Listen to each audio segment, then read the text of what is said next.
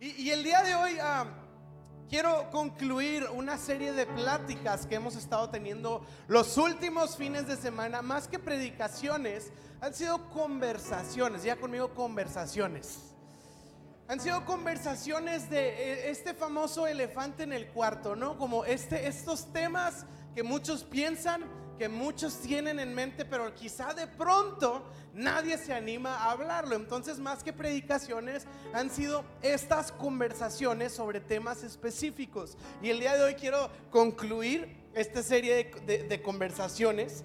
Y dijimos que esta, esta como especie de serie la titulamos ¿Qué onda con? Y discúlpeme lo coloquial, pero dijimos que surgió de una plática con amigos, con vecinos, gente preguntando cosas que tienen que ver con la fe, eh, encapsuladas en esta, en esta pregunta, ¿qué onda con esto y qué onda con el otro? Y de ahí surge la idea, ¿no? Y el día de hoy traemos un tema no puedo, no puedo quizá enfatizar suficientemente lo importante que es la conversación que vamos a tener el día de hoy, ¿ok? Tiene que ver, lo titulé así, ¿qué onda con la vida? Diga conmigo la vida. Y ya sé que cuando digo eso parece que nos ponemos muy existenciales, quizá un poco de eso, pero la idea de esto es eh, eh, obtener perspectiva bíblica, ¿está bien? Así que vamos a ir a la Biblia y vamos a ver qué onda con la vida a la luz de la Biblia. Y obviamente voy a, voy a tomar algunas ideas que tenemos como sociedad, que quizá tenemos como iglesia, pero al final la intención es ir a la escritura y que la Biblia sea la que empiece a modificar nuestra perspectiva. ¿Está bien? ¿Está conmigo? ¿Está contento? ¿Qué le parece si oramos, Señor? Gracias. Gracias porque podemos reunirnos libremente en tu nombre, en el nombre de Jesús. Esta eh, mañana hemos orado, Espíritu, ven y pido que tu Espíritu Santo sea el que abra nuestro corazón, nuestros ojos y nos llenes de la vida que hay en Cristo Jesús. Te damos tantas gracias porque podemos estar aquí juntos y compartir de tu hermosa palabra, Señor, que nos vivifica, que nos da paz, que, que nos muestra a la persona de Cristo. Así que te damos toda la gloria a ti en el nombre de Jesús. Y todo central dice, amén. Y se está contento de estar en la iglesia el día de hoy. Puede hacer un poco de ruido. Somos una iglesia que celebra. Y bueno, entonces, continuando esta conversación, ¿qué onda con la vida? El día de hoy quiero empezar haciendo una especie de ejercicio y le voy a dar tarea. Ahora, usted puede no hacer la tarea y no se preocupe, no va a pasar nada, pero a mí me preocupa que no pase nada porque yo quiero que pasen cosas en mi vida, yo quiero que Dios haga algo en mi vida. Así que le voy a dar una especie de ejercicio pequeño para que lo medite ahorita, pero se lo lleve de tarea y entonces en su casa sí se tome un tiempo así medio intencional de meditar en la pregunta que estoy por hacerle. Y quiero contarle esto esta semana. Como le decía, tuvimos la bendición de ir de vacaciones familiares y bueno, es la primera vez, eh, no que vamos a la playa con hijos, pero sí que Aria ya está muy consciente de todo lo que estamos viviendo. Entonces, eh, estamos platicándole del mar, de la playa y pues diciéndole a, nuestra hija lo que todos sabemos, que en el mar la vida es más sabrosa, ¿no? Dice la Biblia. Entonces, no se crea. Entonces le estoy platicando del mar y, entonces llegamos y ya estamos ahí y pues es el momento, ¿no? Ella se va a meter ya muy consciente de lo que está haciendo y yo tengo la responsabilidad, a veces inconsciente, no lo tenemos así muy, muy presente, pero en realidad yo tengo la responsabilidad de presentarle al mar. Lo que yo le diga del mar va a quedarse en su mente y en su corazón por muchos años. Yo le estoy presentando al mar y lo que yo le diga del mar va a afectar completamente y va a influenciar absolutamente cómo ella se relaciona con el mar. Le pongo un ejemplo. Si yo le digo a mi hija, estando ahí en la arena, le digo, oye, mira, este es el mar. Pero ten mucho cuidado, es lo más peligroso que hay en la vida. O sea, te puedes ahogar, las olas te pueden ahogar y aparte hay animales adentro que te pueden morder, picar, envenenar, etcétera. Pero métete y diviértete. Si yo le presento el mar de esta manera, estamos de acuerdo que va a estar traumada y aún en su adultez va, a tener sus reservas, ¿verdad? O como algunas tías nos decían, el mar es traicionero, hay que tenerle respeto, ¿verdad? Entonces ahí estamos todos asustados, como que pues sí me quiero meter, no me quiero meter, pero a la vez sí le digo, como el primo, ¿verdad? ¿verdad? Ya dije la tía, pero el primo, ahí está el mar, métetelo más adentro, ahí se ponen buenas las olas. Pues también decirle eso represento. Entonces yo tengo una responsabilidad de presentarle esta realidad y de la manera en la que yo se la presente va a afectar la manera en la que Aria participa y se relaciona con eso. Bueno, esto es en un área pequeña, como lo es el mar. Pero ¿cuántas áreas de nuestra vida funciona así? A nuestros hijos, cuando son pequeños, les básicamente les estamos presentando el mar, les estamos presentando las vacaciones, la escuela y muchas cosas. Y de todo ello le damos una carta de presentación. Mira, esta es la escuela, la escuela está bien padre, este, tienes amiguitos. Si me explico, ahora si yo le dijera a mi hija, la escuela es lo peor, pero ni modo, tienes que hacerlo y ni modo y no hay opción y súfrela y vas a sufrirla muchos años de tu vida hasta que te gradúes y luego viene algo peor que se llama adultez, ¿ok? Entonces, ¿cómo se va a relacionar mi... Si me explico, la idea es esto, la manera en la que presentamos las cosas influencian cómo nos relacionamos. Ahora, estoy hablando de cosas muy específicas, pero a fin de cuentas, a nuestros hijos les estamos presentando la vida. Y a todos nosotros, cuando éramos pequeños, nos presentaron la vida, intencionalmente o no. Quizá nuestros papás, si fueron muy intencionales en explicarnos de qué se trata la vida, quizá fue por inercia, así como en la marcha. Pero yo quiero decirle algo, quizá no estamos conscientes de cómo nos presentaron la vida y como no nos presentaron la vida, perdón, no estamos conscientes de cómo nos la presentaron, quizá por eso no, no entendemos a veces cómo nos relacionamos con la vida. Ok, a nosotros nos las presentaron de alguna manera. Y yo, y yo quiero hacer, este es el ejercicio que le quiero dejar de tarea. Que usted haga y responda esta pregunta. ¿La vida es? Y digamos la respuesta. Ahora, ojo, no la respuesta correcta, no la respuesta que me van a poner una, una, estrellita en la frente en la escuelita dominical de la iglesia, no la respuesta que va a quedar bien con mi grupo social o con mis amigos cristianos o con el pastor o con... No, no, no, mi respuesta de lo que es la vida. Y sabe, todos vivimos la vida de una manera distinta porque a todos nos la presentaron de una manera distinta. Y por eso podemos estar dos personas viviendo un mismo suceso en el mismo momento y de la misma manera, pero de alguna manera lo vivimos diferente. ¿Por qué? Porque tenemos unos lentes y unos filtros con los que interpretamos lo que es la vida. Así que todo aquel que piense que la vida, no se crea, otra canción. la vida es, y yo le quiero dejar esa tarea, la vida es. Y si usted quiere realmente experimentar la vida adecuadamente. Por eso queremos entender la perspectiva bíblica acerca de la vida. Hay personas que quizás definen la vida como la vida es una fiesta. Y si alguien define la vida así, ¿cómo cree usted que es su manera de vivir? Probablemente sea una persona muy alegre, muy divertida, que siempre busca experiencias para lo bueno y también para lo malo. Quizás es una persona a veces irresponsable que no quiere llevar procesos que son tediosos y prefiere siempre la aventura, ¿verdad?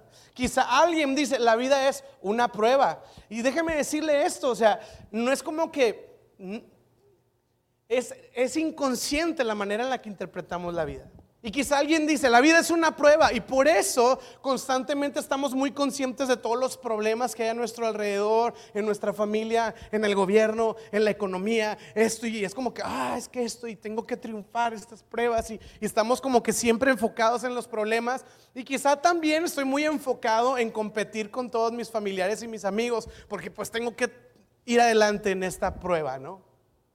Quizá alguien dice que la vida eh, es una guerra entonces, ¿cómo, cómo sería el círculo de relaciones de una persona que siente que la vida es una guerra?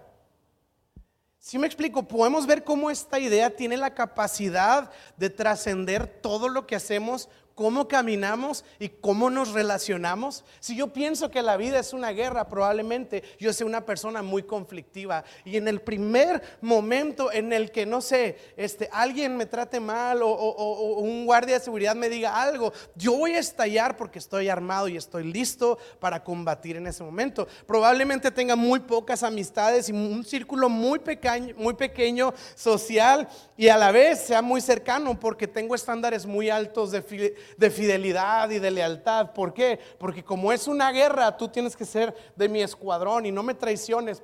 si me explico, ¿cómo? una idea de cómo percibimos la vida afecta completamente cómo la transitamos. Y yo le hago la pregunta a usted, ¿la vida es? ¿Cómo define usted la vida? Yo tengo mi propia definición de la vida. Y sí es una definición cristiana, por cierto. No digo que sea la perfecta, no digo que sea la exclusiva y que si usted no llega a la misma conclusión que yo, esté equivocado o es menos. No, no, no, no. Al final del día, todos tenemos esta perspectiva acerca de la vida. ¿Qué es la vida? ¿De qué se trata esta vida? ¿Qué venimos a la vida? Y ahora bien, obviamente podemos llegar a muchas conclusiones, podemos llegar a muchas eh, este, perspectivas y, mira, puse aquí, quizá para algunos la vida es chambear y echarle ganas. Entonces, ¿cómo va a ser la manera de vivir de esa persona, verdad? Trabajo, trabajo, trabajo. Si me explico, ya creo que ya redundé de más. Así que para entender esta idea que nosotros venimos teniendo y llegar a este punto de, perspectiva bíblica, sí debemos de ser muy conscientes cómo nuestros abuelos veían la vida. Y luego cómo nuestros papás, porque como nuestros abuelos veían la vida, influenciaron a nuestros papás, tíos, etcétera, etcétera. Y luego entonces vamos a entender muchas cosas cuando lleguemos a la idea cómo mi abuelo veía la vida. Y, ah, con razón, y entonces vamos a empezar a entender muchas cosas porque venimos abrazando una idea de lo que es la vida. Yo tengo muy presente lo que la vida era para mis ambos abuelos, maternos y, paternos. Yo estoy muy consciente. Y, entonces tiene mucho sentido la dinámica con mis tíos y mis papás. ¿Sí? Y luego soy muy consciente de la idea de mis papás acerca de la vida y cómo esa idea se transfiere a mí. Y no tiene nada de malo, no estoy diciendo que eso es malo y que eso es del diablo, no, no, no, pero hay que ser conscientes y luego tomar esa idea e ir a la escritura y tomar una perspectiva bíblica de lo que se trata la vida. Así que tómese la tarea, váyase, oye, no, todavía no, este, a su casa y, y en un ratito hágase un buen café, porque el café trae revelación. Y este, y piense, ¿cómo defino yo la vida? Y cuando tenga esa frase, ahora tampoco la vida es hermosa porque es un, como un jardín verde que camina uno para estar aquí. No, no, no, no haga una tesis. Tiene que ser una frase sencilla. Decía esta mujer, la vida es un carnaval. Se nota que vengo de la playa, ¿verdad? Que la vida es un carnaval. Y las penas se van cantando. Y ella, la, tengo coro. Entonces, era una frase, para ella la vida es un carnaval, ¿ok? Ella lo definió así muy sencillo. ¿Cómo define usted la vida? Entonces, la idea es tener, y cuando tengamos esa frase, no de lo que me gustaría que fuera la vida, lo que realmente va a tener mucho sentido, cómo la he caminado hasta el día de hoy. Va a decir, ah, con razón, con razón soy así, con razón pienso esto, con razón temo estas cosas, con razón ambiciono estas cosas, con razón mi círculo social, etcétera, etcétera. Ahora, el tema es que venimos a la iglesia y luego en la iglesia queremos hablar de lo mismo, ¿verdad? Lo que es la vida. Sí, la vida se trata de eso. Y en realidad, yo le dije que es una conversación en la que estamos tomando cosas así como el elefante en el cuarto. Sí, y a veces en la iglesia hacemos demasiado énfasis, fíjese bien, en estilos o en como líneas o tendencias una tendencia de lo que debería ser la vida de fe. Y tenemos como que nuestras diferentes maneras. Entonces venimos a la iglesia y es como que, no, es que así no debes de, vestirte y es que así no. Y entonces estamos de una manera inconsciente diciéndole a las personas cómo es la vida ahora que venimos a la iglesia y que tenemos una fe y cómo la debemos de transitar. Entonces, no, no hables así, no te juntes ahí, no, no te vistas así, no, no, no hables de esta manera, no escuches esto. Y entonces, sin darnos cuenta, estamos haciendo un énfasis, voy a decirlo así, como que en, una, en modales o en, una, en un comportamiento que se esperaría de alguien que sigue la fe. Sí, ahora, ahorita voy a especificar de eso, porque no necesariamente eso es lo adecuado. Ahorita voy a especificar eso, ¿ok? Sigan, no, se me escandalice, no me aviente la piedra todavía. Si quiere, me la avienta al final, ¿ok? Pero ya los puse más nerviosos. Ok, hay tres, tres tendencias típicas en la iglesia cuando hablamos del comportamiento. Y quiero mencionarlas bien rápido, ¿ok? Puede ser, y quizá usted fue, fue criado en la iglesia en una de estas tres. ¿Ok? La primera la titulé así, escapismo. ¿ok? Es una línea de pensamiento de fe escapista. ¿Qué se refiere escapismo? Escapar, ¿ok? Es como que ahora tengo fe, ahora ya no me puedo acercar a nadie, ya no, ya no puedo ir a ningún lugar, ya no puedo estar cerca de nadie, me tengo que apartar de todo, me, tengo que esconder y tengo que oír un monte y ya tengo que abandonar todas mis amistades y ya no me puedo juntar con mi familia porque tengo un tío que es borracho y el tío borracho no me le puedo acercar y, y entonces es esta idea en la que me tengo que ocultar en una roca o subirme a una montaña y obviamente hay muchas religiones que enseñan una línea escapista en la que literalmente hay comunidades o arboledas que se separan y hacen su propia cosa para no mezclarse con los infieles, inmundos o lo que sea que sea la palabra que usan. Y a veces en la iglesia tenemos esta idea escapista igual. Eh, ahora, si yo tengo una idea escapista de la fe, ¿cómo va a afectar eso mi manera de vivir? Pues de una manera muy sencilla. Voy a hacer mucho énfasis en, apartarme, o voy a decir esto, un sobreénfasis en la santidad, ¿verdad? Va a ser mi, todos los domingos vamos a hablar de santidad. Y todo el tiempo, todo lo que te voy a decir acerca de tu comportamiento va a ser bajo el nombre de santidad. Es que eso no, eso no, no te santifica porque fuiste rápido y furioso, eso no te santifica, ¿verdad? Y todo lo voy a hacer a nombre de santidad, ese va a ser el énfasis, ¿sí? Y, le quiero decir algo, hay algo de verdad en eso y hay algo de mentira en eso, eso es lo complejo. Fíjense bien, Hechos, capítulo 2, ah, Hechos 2. Y el apóstol Pedro siguió predicando un largo rato y le rogaba con insistencia, sálvense de esta generación perversa. O sea, Pedro sí dijo, hey, huyan, sálvense de esta, de esta generación perversa. Entonces uno puede leer eso y decir, ahí está, ahí está, yo ya no me voy a conectar. Yo me tengo que separar completamente y no estar en contacto con el mundo real o como le queramos decir. Pero luego tenemos este otro versículo de Jesús orando al Padre en Juan capítulo 17 y Jesús dice, Padre, no te pido que los quites del mundo no te pido que los quites del mundo, sino que los protejas del maligno. Al igual que yo, ellos no pertenecen, pero hazlos santos con tu verdad y enséñales las palabras, la cual, tu palabra, la cual es verdad. Entonces Jesús dice, no, yo no estoy pidiéndole a Dios que los arranque y que los aparte y que los lleve a una montaña. Estoy pidiendo al Señor que mientras transitan por este mundo, Dios los guarde del mal y los santifique mientras transitan por el mundo. Así que vamos a ver esta tensión en donde sí hay una santificación, pero no es escapista, sino más bien es un trabajo de la palabra de Dios en nuestros corazones, como lo dice ahí el Señor Jesucristo. Ahora, la segunda línea que quizá fuimos criados en esto es la línea, la titulé así, si está tomando notas, de la abnegación abnegación. Creo que no los tengo ahí en pantalla, pero abnegación. ¿Qué es abnegación? Este énfasis en el que yo tengo que desaparecer de mí todos los deseos y las emociones porque son pecaminosas, porque los deseos son del diablo o no sé qué o no sé qué. Y entonces parece que yo tengo que volverme una piedra fría en donde solo hablo teología y doctrina, pero yo no puedo llorar viendo Titanic, ¿verdad? O sea, porque no, eso es idolatría. A mí alguien, cuando Arias se, se enfermó y estuvo unos días en el hospital, que gracias está bien de eso.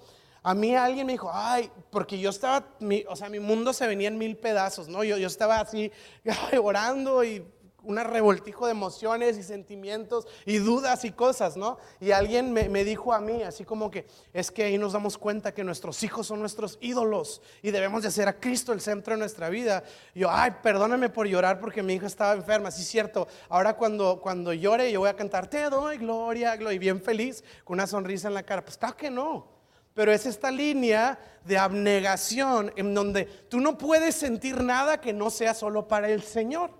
¿Verdad? Entonces, si estás tú en un estadio de fútbol viendo un partido, si estás viendo a los cholos de Tijuana, estás apasionado, yo sé, yo sé, yo sé, estoy causando eh, confusión en medio de, de esta audiencia. Y estás viendo el partido y ves cómo le está ganando al Boca, tú gritas gol y es como que, ¿por qué gritaste gol y te emocionaste? ¿Eh? Solo te debes de emocionar por el Señor. Y esta es la línea de abnegación. Romanos 13, 14, fíjese bien por qué creemos esto. Dice, más bien vístanse con la presencia del Señor y no se permitan en pensar en formas de complacer los malos deseos. Entonces, si hay versículos que nos hacen pensar que debemos de luchar con los deseos que tenemos dentro de nosotros. Déjeme le digo, sí, pero si se fija bien, no dice los deseos, dice los malos deseos. ¿Ok? usted combate el orgullo, combate el egocentrismo, combata la lujuria, combata la mentira, combata la envidia, combata todo esto. Eso sí lo vamos a combatir. Pero quiero que vea esto, Colosenses 2.20, este está larguito este versículo, pero quiero darle una prueba bíblica de lo que Pablo enseña acerca de estas ideas de abnegación. Y dice, eh, Colosenses 2, Dice, ustedes han muerto con Cristo y Él los ha rescatado de los poderes espirituales de este mundo. Entonces, ¿por qué siguen cumpliendo las reglas del mundo? Tales como, no toques esto, no pruebes esto y no te acerques a ello. Siguiente versículo. Esas reglas son simples enseñanzas humanas acerca de las cosas que se deterioran con el uso. Podrían parecer sabias porque exigen una gran devoción y fíjese bien, y una religiosa abnegación y una severa disciplina corporal. ¿Verdad? Me doy latigazos de espalda porque yo no debo de, sentir ni emocionarme. Dice, parece una, una severa disciplina corporal. Pero dice, pero a una persona no le ofrece ninguna ayuda para vencer sus malos deseos. Y no sé si es el último, ah, el 23. Oye, ahí está el 23. Pablo habla de esto y lo refuta a la iglesia de Colosas, porque había gente que decía, es que si tú te latigas el cuerpo, básicamente vas a ser más santo, y lo que está diciendo Pablo, y tienes gente lastimada del cuerpo por afuera, pero igual de luchando por dentro. Tengo un amigo con el que estábamos cenando, ya se lo he platicado antes, en un restaurante, muy padre, nos llevaron en un lugar allá en Chiapas y estábamos cenando en la selva, así arriba de unos árboles, una cosa impresionante en la noche y estábamos cenando unas pizzas al horno súper orgánicas, o sea, así como que, es queso del árbol de aquí abajo, así como que, wow, súper orgánico. Y estábamos cenando y le digo a mi amigo, nada más falta una musiquita bien a gusto de fondo porque estaba silencioso completamente.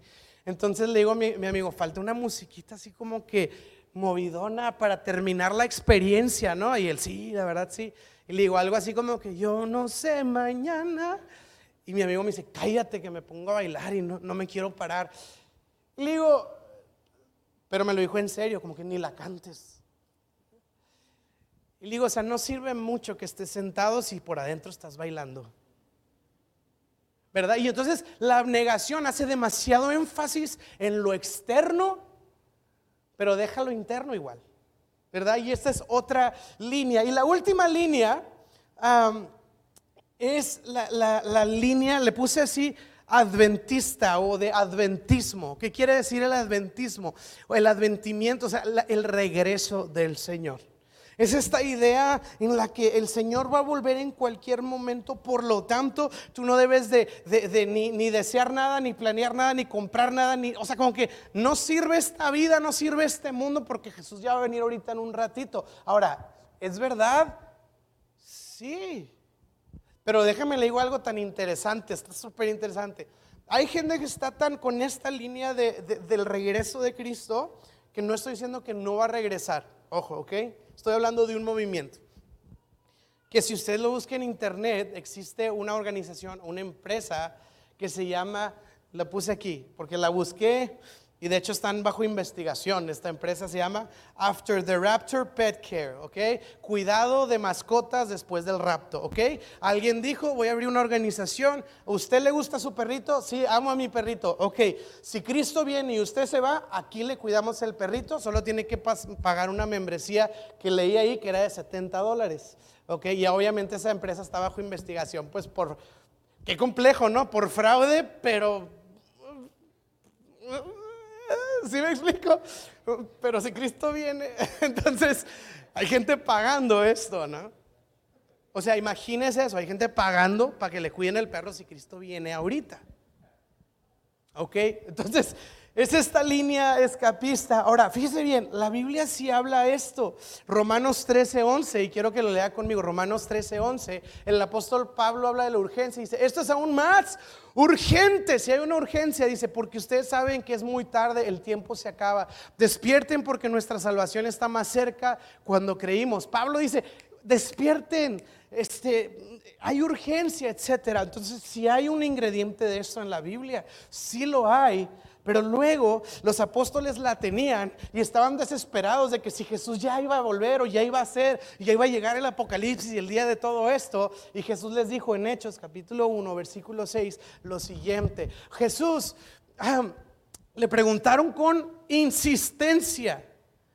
Entonces ya llegó el tiempo en el que vas a liberar Israel y vas a restaurar el reino. Ya es ahorita, es ahorita. Y mire lo que Jesús responde. Y Jesús responde en el siguiente versículo. Él contestó, solo el Padre tiene la autoridad para fijar las fechas y a ustedes no les corresponde saberlo. Y los discípulos se quedaron ahí y los ángeles, Dios los mandó para decir, hey, no, avancen, o sea, avancen. Si va a venir. Así como lo vieron irse, va a venir, pero avancen. Y entonces ellos se regresan y pues van dos mil años, ¿verdad? O sea, todavía seguimos avanzando. Y Jesús va a volver en cualquier momento y Jesús va a volver. Pero es esta línea escapista. Ahora, hago un resumen de estas tres líneas. ¿Se identifica usted en alguna de esas? No me conteste, pero piénselo. Yo le voy a decir algo acerca de todo esto. Digo, resumí, obviamente hay variantes de todo esto, ¿no? Pero resumí en general cómo se ve estas líneas de comportamiento. Pero lo que trato de decir acerca de esto es, ¿Qué perspectiva bíblica debo yo tener si, encuentro versículos como este? El énfasis para nosotros, cuando estamos tratando de obtener perspectiva bíblica, no debe ser agarrar un movimiento como tal o un comportamiento que rija mi caminar como tal. Porque le voy a decir algo, la Biblia, el mensaje que Dios nos mandó en su palabra, no es un mensaje de buenos modales, o no es un mensaje de comportamiento. Es un mensaje que apunta a una persona y esa persona se llama Jesucristo. Así que de qué me sirve a mí tener una idea escapista y evitar a todo y ver al diablo en todo, hasta en la sopa, pero nunca estoy con Cristo Jesús. ¿De qué me sirve a mí ser una persona este, que, está, eh, eh, eh, este, no sé, eh, pensando lo peor lo que sea, si no estoy eh, aferrado a la esperanza que tengo en la persona de Cristo Jesús. Lo que trato de decir esto es que toda perspectiva que no da como pilar y como o sea, como la preeminencia a la persona de Cristo Jesús es una perspectiva de vida incompleta e errónea para nosotros. Sí, yo puedo, yo puedo hacer un sobreénfasis en cosas de fe, pero si no incluye a Jesucristo, no sirve de nada. Yo puedo hacer un sobreénfasis, en, no sé, en labores y misiones y esto y, y, organizaciones que lleven y cosas y lo que sea. Qué bueno, pero si no tiene a Cristo como el fundamento y el pilar, no tiene trascendencia y no tiene importancia. ¿Sabe por qué? Porque Jesús no vino a enseñarnos cómo portarnos. Jesús no solo nos enseña de la vida, Jesús es el camino, Jesús es la verdad y Jesús es la vida. Él es la vida. Así que sin Jesús, por más ideas y cosas que yo tenga y modelos o movimientos que yo abrace, si yo no tengo a Jesús, yo no tengo realmente la vida que Dios tiene para darnos a nosotros, porque Él no tiene vida, Él no enseña de la vida, Él es la vida. Jesucristo es la vida. Y esto es lo que la Biblia nos enseña a nosotros acerca de la persona de Jesús. Así que, ah, ¿qué perspectiva bíblica debo de tener? Quiero dar tres y con esto quiero como que cargarme a la respuesta de todo el mensaje. Número uno, ya lo dije, debemos de cuidarnos cuando tenemos una cosmovisión que se centra en cosas y no en la persona de Jesús. Cosas y no en la persona de Jesús. Yo debo de ver que Jesús es la vida. Número dos, la Biblia enseña esta realidad. Existe una tensión en lo que los teólogos llaman el ahora y el aún no. El ahora y el aún no. El ya y el todavía no. Hay cosas que ya estamos viviendo pero aún no estamos viviendo. Es complicado. Y esto es una tensión. Y así es la vida de fe cristiana. Una tensión. Y ahorita le voy a, voy a terminar con algo de esto. Yo le voy a decir esto. Dice Efesios que con Cristo estamos juntamente sentados en lugares celestiales. Amén. Le hago la pregunta, ¿está usted sentado en lugares celestiales o en el Novotel? ah, y es una tensión. Porque yo le voy a decir esto, usted está juntamente con Cristo sentado en lugares celestiales y al mismo tiempo, aún no, usted está sentado en el Novotel. Yo le voy a hacer una, esta va a estar calientita. ¿Tenemos la salvación? Claro que sí. Y aún no. No, ¿qué leímos ahorita en Romanos? La salvación está más cerca de nosotros que cuando creímos. Cerca, no la tengo ya y es una tensión usted ya tiene la salvación por, poner su fe en Jesucristo. Y el día de hoy, cada persona que deposite su fe y su confianza en la obra perfecta de Jesucristo, recibe la salvación y la vida eterna. Pero aún no estamos allá, seguimos acá. Entonces es ahora, pero aún no. Y la Biblia enseña esta serie de tensiones y nosotros tenemos que navegar en estas tensiones. Por ejemplo, cuando yo enfermo o cuando alguien enferma, yo he tenido la oportunidad de orar por alguien y que sane en ese instante, una sanidad tangible. Y he orado por personas que no sanan y que pasan meses hasta que eventualmente se recuperan. ¿Esa persona es sana por sus llagas o esa persona no es sana por sus llagas? Sí lo es, pero aún no es. Si, me explico, son estas tensiones hay que aprender a navegar. Y número tres,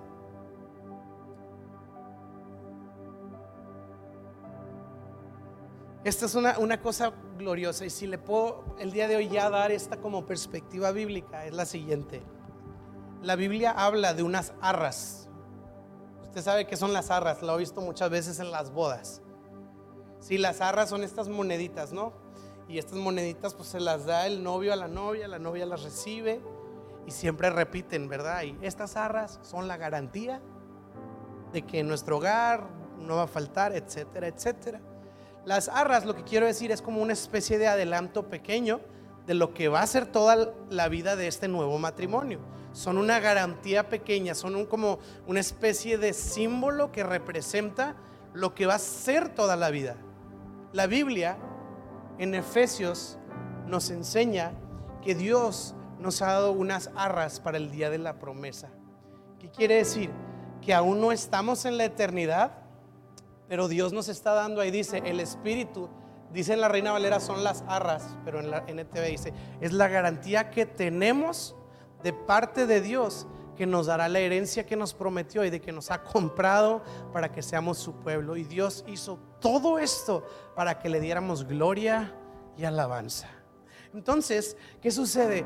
Dios nos promete una eternidad, Dios nos promete un reinado justo en donde Cristo está sentado sobre el trono, en donde toda la maldad es puesta debajo de sus pies. Esa es la promesa. ¿Ya lo estamos viendo? Aún no. Pero Dios no dice, no, pues ahí espérense a cuando suceda, ánimo. Dios dice, les voy a dar unas arras, les voy a dar una garantía desde ahorita para que empiecen a experimentar el reino venidero. Y esta es, esta es la perspectiva bíblica. La eternidad no comienza cuando uno se muere, la eternidad comienza cuando uno conoce a Jesucristo. Dice Juan 17:3, y esta es la vida eterna, que te conozcan a ti, el Dios verdadero, y a tu Hijo, a quien tú has enviado. Y si usted el día de hoy conoce a Jesucristo, usted empieza a palpar y a degustar lo que va a ser una eternidad aquí en la tierra. Y me encanta porque dice que el Espíritu Santo son las arras de la promesa venidera. ¿Qué quiere decir? Que Dios tiene la intención de que degustemos algo ahorita de algo que todavía no es. Que estoy tratando de decir? Que si Dios quisiera llevárselo al cielo, ese fuera el plan inmediato de Dios, pues usted le entrega su vida a Jesucristo y luego le cae un rayo. Ya, ya le entregó su vida a Jesús matémoslo para que ya se venga al cielo, porque eso es lo importante. ¿Por qué seguimos aquí? Porque Dios nos quiere aquí. Pero no solo nos dejó aquí en la tierra para ver cuando llegamos al cielo, sino que empezamos a caminar un poco de la eternidad aquí en la tierra. Esto es lo más glorioso que podemos escuchar a la luz de la Biblia. Es por eso que Dios nos da el Espíritu, para que experimentemos estas arras de lo que va a ser Filipenses 4:7. Usted conoce este versículo. Y dice Filipenses, así que experimentarán la paz de Dios que supera todo lo que podemos entender y la paz de Dios cuidará su corazón y su mente mientras vivan, mientras vivan en Cristo Jesús. No está diciendo, cuando se vaya en el cielo, ahí va a haber paz, que déjeme le digo, ahí va a haber paz.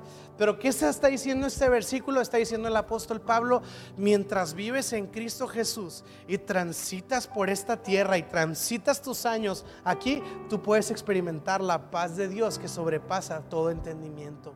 ¿Qué quiere decir? Eso es para ahorita. Sí, nos dice también Primera de Pedro, capítulo 5, versículo 7, y dice Pedro, pongan todas sus preocupaciones y ansiedades en la mano de Dios, porque Él cuida de ustedes. ¿Cuándo cuida de mí? Cuando llegue al cielo, o sea, ahorita no cuida de mí. Y si se da cuenta, este versículo también está hablando de lo que Dios hace conmigo mientras transito esta vida aquí en la tierra. Siguiente versículo, Romanos 14, 17 pues el reino de Dios no se trata de lo que comemos o bebemos, sino de llevar una vida, llevar una vida de bondad, paz y alegría en quién? En el Espíritu Santo que nos permite experimentar bondad, paz y alegría mientras transitamos por esta tierra. Y estas son frutos de lo que estamos, estamos probando, pequeños frutos de lo que va a ser la eternidad. Por último, Juan 10:10, 10, Jesús dijo lo siguiente, el propósito del ladrón es robar, matar y destruir, pero mi propósito es darles una vida plena y abundante.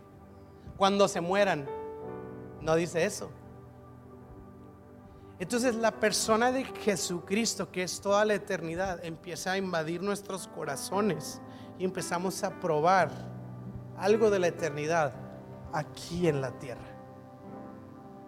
Y podemos degustar esta paz, podemos degustar esta alegría. ¿Sabe? Cuando oramos por un enfermo y se sana, es un milagro, obviamente, pero es una probada del cielo porque ya no hay enfermedad. Son así como esas moneditas que Dios nos va aventando de, mira, esas son las promesas de lo que están por experimentar cuando lleguen a mi presencia. Cuando usted está en un problema pero siente paz, son esas arras, son esas garantías que Dios nos está dando para palpar un poco de lo que va a haber allá cuando lleguemos a su presencia, viviéndolo desde ahora. Por lo tanto, como que lo que acabamos de leer es que si Dios quiere que transitemos esta vida, no nos quiere, órale, súbete una montaña y no hables con nadie, quiere que transitemos por esta vida, pero a través de esta de este, de este caminar, quiere que empecemos a caminar la vida de Cristo desde ahora. Y quiero decirle, esto es una alegría inmensa.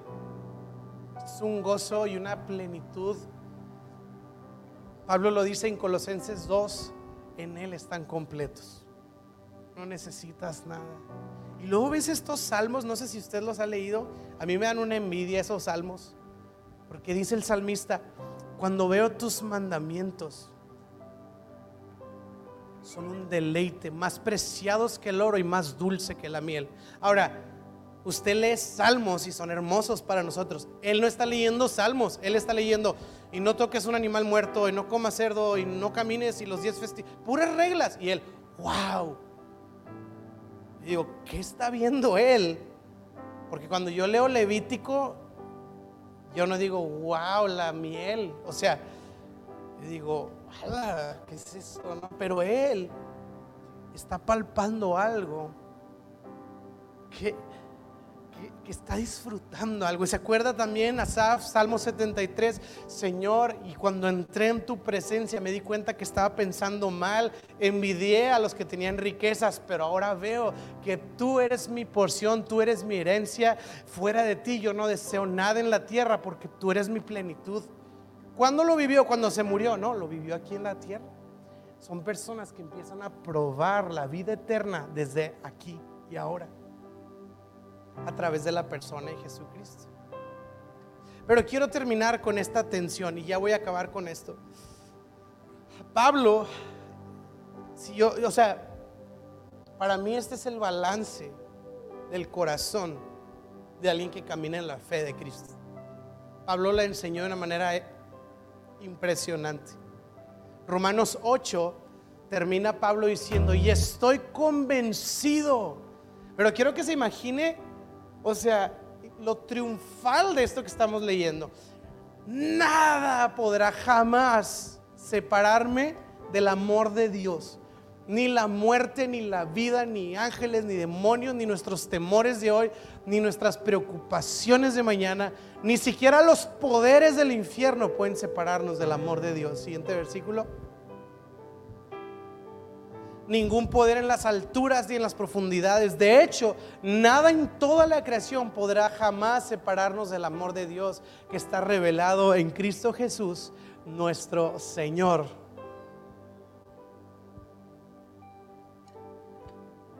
De repente...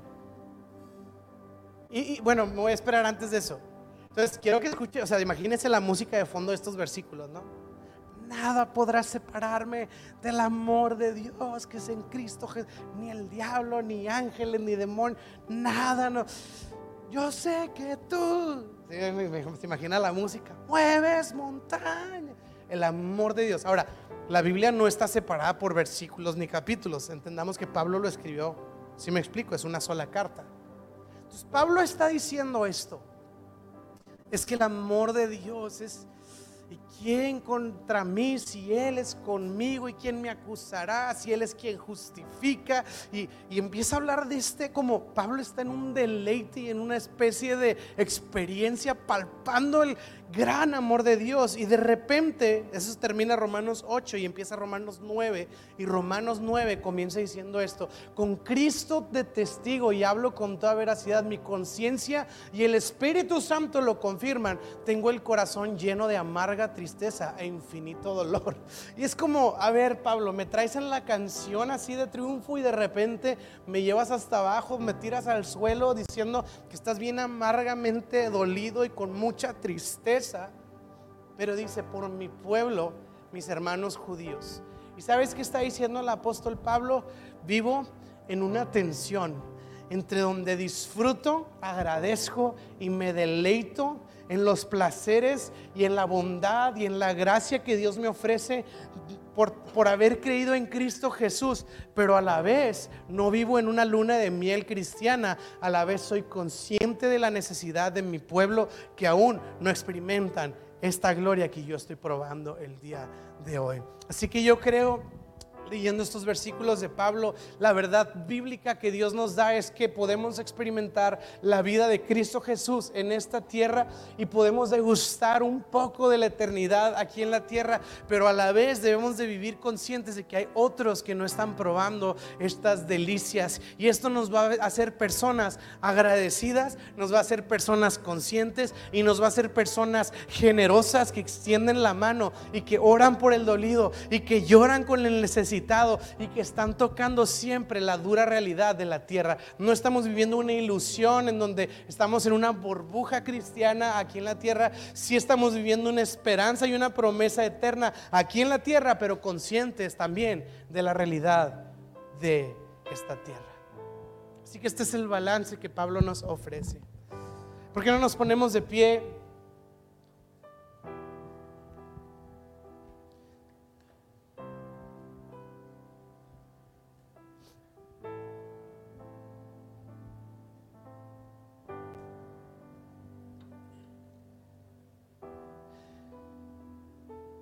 Y me encanta este pastor teólogo que admiro tanto, Tim Keller, que decía, el Evangelio cambia todo, por eso Cristo lo cambia todo. ¿Qué quiere decir? Que cuando yo tengo la vida de Cristo, mis relaciones empiezan a cambiar, mi manera de relacionarme con el mundo empieza a cambiar. Mi manera de tratar a las personas empiezan a cambiar, pero no porque me enseñaron un nuevo comportamiento en la iglesia, sino porque Cristo me está haciendo ver las cosas de una manera distinta. Una vida de paz, de alegría, de gozo. Ayer estábamos en, el aeropuerto y ahí el que nos trató ahí en el, en el aeropuerto estábamos ahí, ¿no? Mi esposa, mis hijos y yo. Y obviamente mis hijos parados, quietos, bien portados, sin moverse ni hacer ruido. Lo normal, ¿no? Y el cuate ahí de la ventanilla no me da un boleto. Y le digo, oye, faltó un boleto. Y me habló así, o sea, me insultó ahí el cuate. Porque no me dio un boleto él. Y si usted me conociera hace muchos años, hubiera visto la Tercera Guerra Mundial suceder en el aeropuerto de Puerto Vallarta. Iniciar ahí.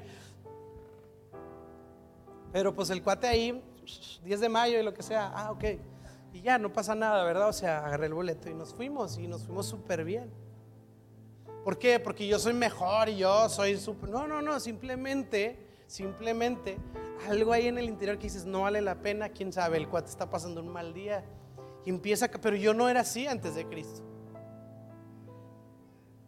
Porque al tener la vida de Cristo, las cosas cambian. Pero no es porque un pastor me sometió y me dijo, no vuelvas a... O si me explico, nadie me está obligando. El amor de Cristo es el que me obliga, es el que me controla, es el que me impulsa.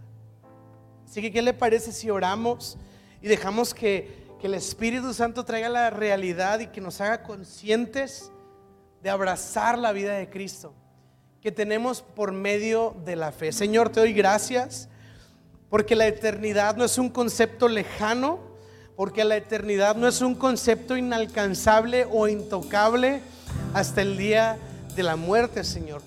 Te doy gracias porque la eternidad está en la persona de Cristo y que si el día de hoy yo abrazo a Jesús como mi Señor, como mi salvación, como mi esperanza, yo puedo empezar a palpar la eternidad aquí en la tierra.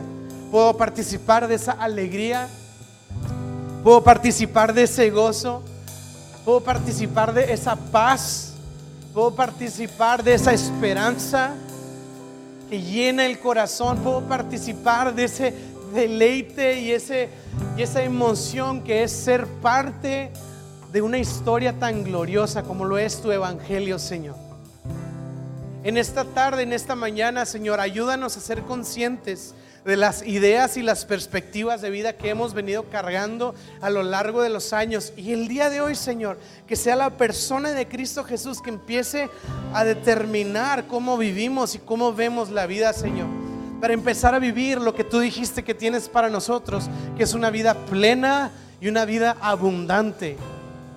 Que podamos participar de esa vida plena, Señor, mientras transitamos por esta vida, Señor que podamos experimentar de esa seguridad, Señor, de que estamos en tus manos, que podamos arrojar sobre ti nuestras ansiedades y preocupaciones, como lo dice el apóstol Pedro, sabiendo que tú eres quien cuida de nosotros cada día de nuestra vida, mientras caminamos, mientras decidimos, mientras actuamos, mientras salimos, mientras entramos, Señor. Ayúdanos, Señor a degustar, Señor, la realidad de la eternidad aquí en la tierra. Y esta es la razón por la que también predicamos tu evangelio, porque hay lugares, hay personas y hay familias que aún no están viviendo la realidad del evangelio. Haznos conscientes también no solo de disfrutar de esto, sino de extenderlo a aquellos que aún no lo tienen, Señor. Haznos personas compasivas, haznos personas empáticas, Haznos personas generosas y ayúdanos a extender el pan de vida como nosotros lo hemos probado, Señor, a aquellos que aún no lo tienen. Ayúdanos a caminar en esta tensión de la hora y el aún no y vivir anclados a la esperanza que tenemos en la persona de Cristo Jesús. Te damos a ti toda la gloria y toda la alabanza, Señor. Y te damos tantas gracias, porque en Cristo hallamos salvación vidas abundantes y vidas plenas. Tú eres nuestra plenitud. Te damos a ti toda la gloria y la alabanza en el nombre de Jesús. Todos decimos amén y amén. Le podemos dar un aplauso a Jesús.